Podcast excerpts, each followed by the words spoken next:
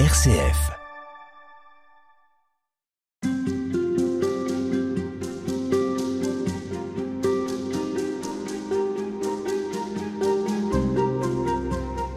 Le 19 octobre 1997, 100 ans après sa mort, Thérèse de Lisieux était déclarée docteur de l'Église par le pape Jean-Paul II.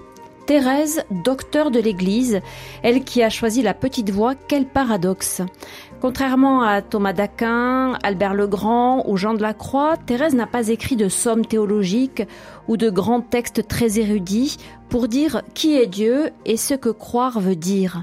Elle, elle a surtout écrit des lettres et des poèmes, mais ils sont d'une telle puissance qu'ils la hissent au niveau des plus grands elle qui se voyait si petite. Les poèmes de Thérèse de l'Enfant Jésus, c'est le sujet de cette halte spirituelle. Pierre-Éliane, bonjour. Bonjour. Vous êtes religieux carme, vous êtes prêtre et vous êtes un fin connaisseur des poèmes de Thérèse de Lisieux, puisque ces textes, vous les avez mis en musique et vous les avez chantés. Vous êtes l'auteur de plusieurs albums intitulés Thérèse Song. Hum. Qu'est-ce qui vous a inspiré lorsque vous avez commencé à travailler sur les textes de Thérèse? Pourquoi ces textes-là? Bah, La première chose, c'est que ce sont des textes qui sont faits pour être chantés. Et donc, les sortir un petit peu des livres, les mettre dans l'oreille et dans le cœur, c'était mon premier but. Il faut préciser que vous êtes musicien, chanteur, interprète et que ces chansons vont nous accompagner tout au long de cette halte spirituelle. Tout à fait. J'étais chanteur et, et dans cet univers-là, avant de rentrer au Carmel, et bien évidemment, cette rencontre avec Thérèse a été presque une rencontre avec une chanteuse, comme dirait euh, Christian Bobin. Mais elle, elle les a pensés euh, comme des textes destinés à être chantés? Tout à fait. On a même euh, très souvent un air de son époque, bien évidemment, sur lequel elle a écrit ces textes. Ce sont des poèmes à proprement parler?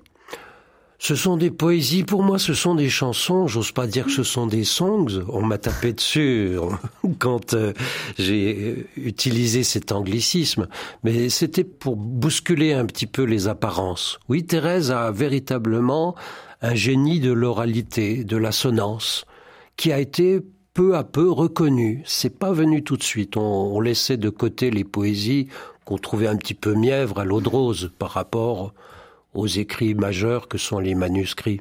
C'est ce que vous voulez dire quand vous dites bousculer les apparences? C'est-à-dire remettre un petit peu ce verbe de Dieu qui traverse l'œuvre des saints dans justement l'actualité, justement dans mon chant d'aujourd'hui.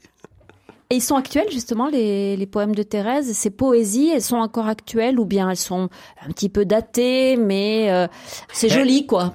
À mon avis, elles sont très actuelles euh, puisque l'amour est actuel, puisqu'il n'y a pas plus présent que Dieu. Dieu est le présent parfait. Et alors la forme, vous allez me dire, eh bien la forme justement par euh, cette science de la petite Thérèse, certainement instinctive, inconsciente, moi, je, pense souvent à Marie-Noël qui aimait beaucoup exprimer aussi le rythme des mots en français. Eh bien, la petite Thérèse a cette science-là, intuitive, de la rythmie française, ce qui fait que je trouve qu'il y a beaucoup de profit, même pour les jeunes aujourd'hui, à écouter Thérèse. Puis il y a des rimes. Euh, alors, bien sûr, bien sûr, les rimes, la martinienne ou non, mais bien sûr, beaucoup de rimes. Alors Pierre-Eliane, c'est vous qui avez choisi les cinq textes poésie qui vont euh, nous aider à, découvrir cette œuvre de Thérèse. Ça a été une évidence de les choisir? Oui, parce que je les fréquente en concert, donc euh, j'ai un peu un retour, une expérience de leur impact, en quelque sorte, sur des auditeurs. Puis c'est le choix du cœur. C'est le choix du cœur. Et j'ai aussi essayé de faire un petit peu dans ces quelques années où elle écrit, du début à la fin. Ce sont des textes qui, la plupart du temps, ont été demandés, lui ont été commandés par des sœurs? Très souvent. C'est, au Carmel, on fait tout dans l'obéissance. Et donc, euh, il ne s'agit pas de voir la petite Thérèse euh, avec une plume à la main en train de regarder la lune. Il y a quelques poésies qui sont inspirées par euh, le Saint-Esprit, je l'espère. Mais souvent, ce sont des commandes, oui parce qu'on avait repéré en elle quelqu'un qui avait une jolie plume. Oui, c'était son office. C'était son office. Alors on va commencer par écouter euh, les premiers vers de Mon chant d'aujourd'hui, et puis après vous allez nous en parler, Pierre-Eliane. Ma vie n'est qu'un instant, une heure passagère. Ma vie n'est qu'un seul jour qui m'échappe et qui fuit. Tu le sais, oh mon Dieu, pour t'aimer sur la terre, je n'ai rien qu'aujourd'hui.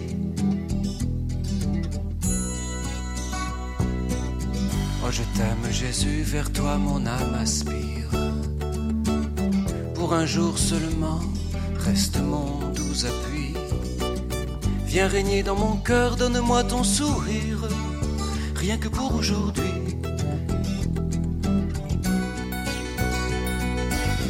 Que m'importe, Seigneur, si l'avenir est sombre, te prier pour demain, oh non, je ne le puis. Conserve mon cœur pur, couvre-moi de ton ombre, rien que pour aujourd'hui.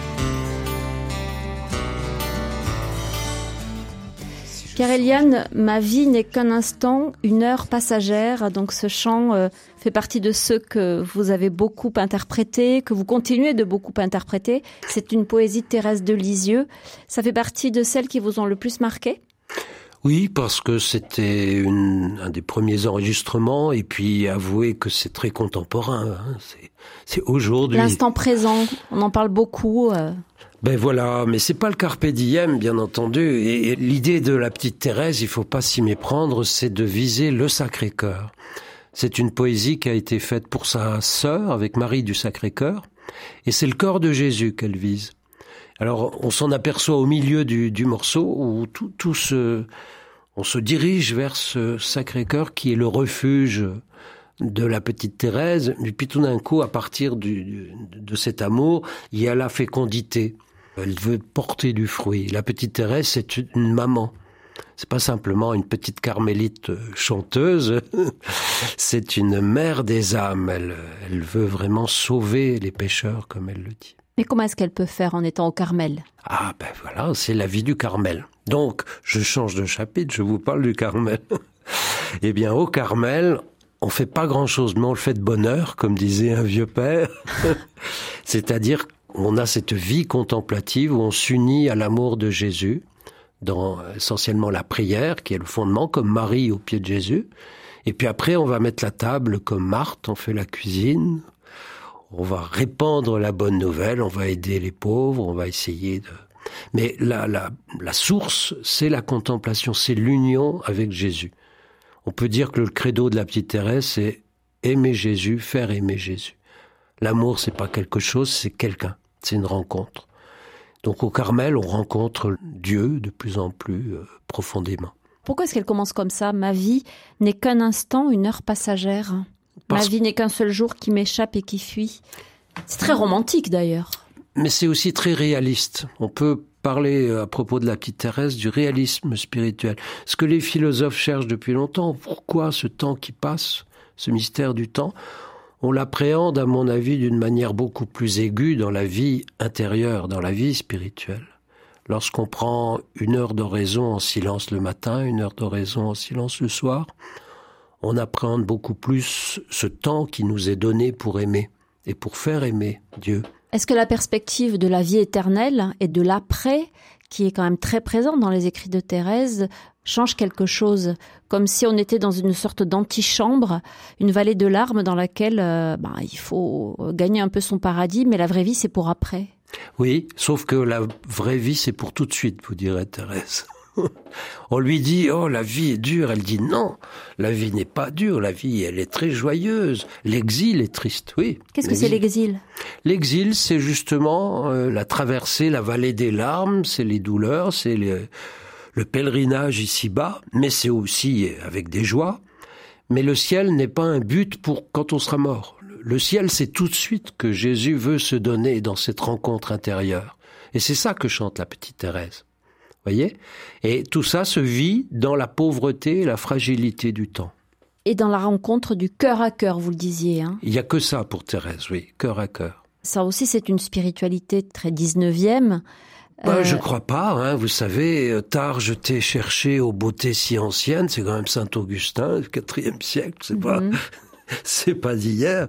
Mais le Sacré-Cœur. Mais Sacré-Cœur, évidemment, voilà, c'est ça. C'est ce cœur à cœur, si vous voulez, il se fait à l'intérieur de soi. C'est pour ça qu'il est si bouleversant. Nous sommes nés pour naître, comme Jésus le dit à Nicodème.